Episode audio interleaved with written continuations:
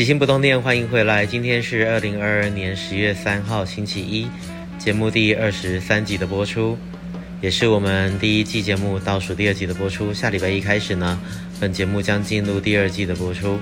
节目会提供更多样、更丰富、更欢快且充实的节目和大家分享，敬请准时收听。本节目由中华民国运动神经元疾病病友协会，简称渐冻人协会，版权所有制作播出。大家好，我是最活泼的渐冻人，也是你的好朋友老杨。无论你是在哪个时段收听我们的节目，我们都要向你们说声谢谢你们。上周六，我们的特展续集画上了休止符。感谢在整个九月每一个每一位来参观特展和续集的朋友们，以及每一位支持这两场展览的伙伴们。就如同我们常务理事 Kiki 说的。这世界上有千千万万种光，或绚丽，或夺目。我独爱那幽静不刺眼的。当追随或是凝望，你也会被点亮。顶爱飞翔续集渐冻人科技设计，是由实践大学工业产品设计学系接续开展。最令人感动的是，因为在筹办二十五周年特展过程中，卢贞慧老师与同学。被病友和家属鼓舞和激励，不仅提出最棒的科技设计，卢老师还运用网络设计和民生两大学院众多老师，以及一直与协会合作的台北大学通讯工程学系语音暨多媒体讯号处理实验室的江老师，全世界知名眼动追踪厂商瑞典的 Tobii 公司，台湾听力语言学会。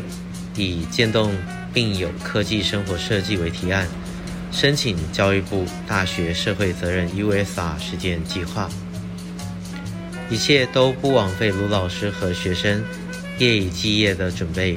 挑大梁的 Justin 同学还为此瘦了五公斤。这次实践的展出虽然只有一周的时间，但依然受到许多关注。特别谢谢好朋友罗秀菊老师抽空前往。谢谢峰哥和好朋友 Bacon 引荐，以及广告业无人不知的 Kenneth Lyons 在台湾的授权独家官方代表，台湾创意周策展人小鱼姐给予我们慷慨赐教，提供许多脑洞大开的思路与点子。我觉得最好的故事就是 To be continued。Kiki 和卢老师和同学聊天说道。峰哥团队在撤掉剥皮寮特展时，还有点小感伤，结果移展到实践，又有了许多新的故事的持续和发展。卢老师说，以为十月一日撤展了就可以收工了，这才发现这是下一个美好情节的开始。谢谢持续关注的朋友们，顶爱飞翔，未完待续。另外，在这边和大家分享一个关于渐冻症的好消息。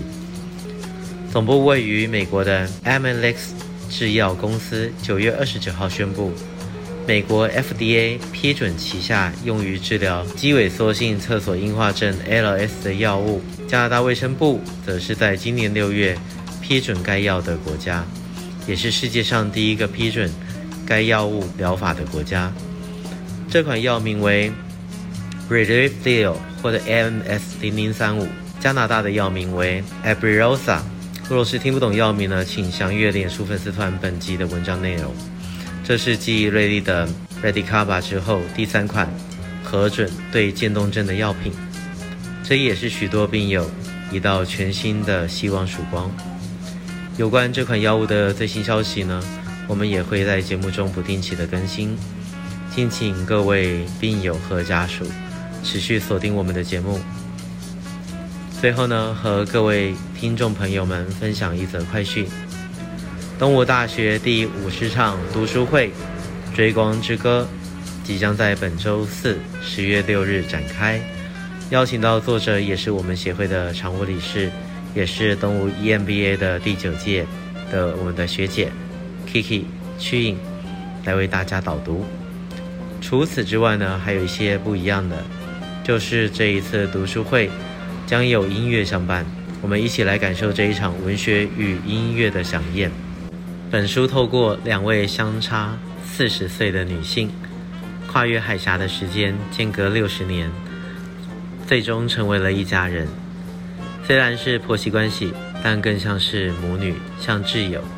而他们的另一半都罹患渐冻症，不同的成长与人生经历，但相同的是都在这个岛屿落地生根，用各自的方式活出丰盛。邀请你一起来收获这场丰盛的读书会。主持人呢，邀请到的是沈大白老师，也是东吴商学进修学士班主任与会计系的教授。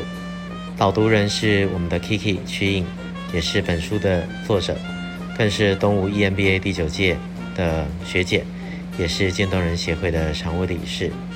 与谈人呢有两位，邀请到的是林清风，啊、也就是上次我们的特展异次元互动科技的总监，还有吴玲丽，也是我们东吴 EMBA 第九届的学姐，也是前格林股份有限公司的财务经理。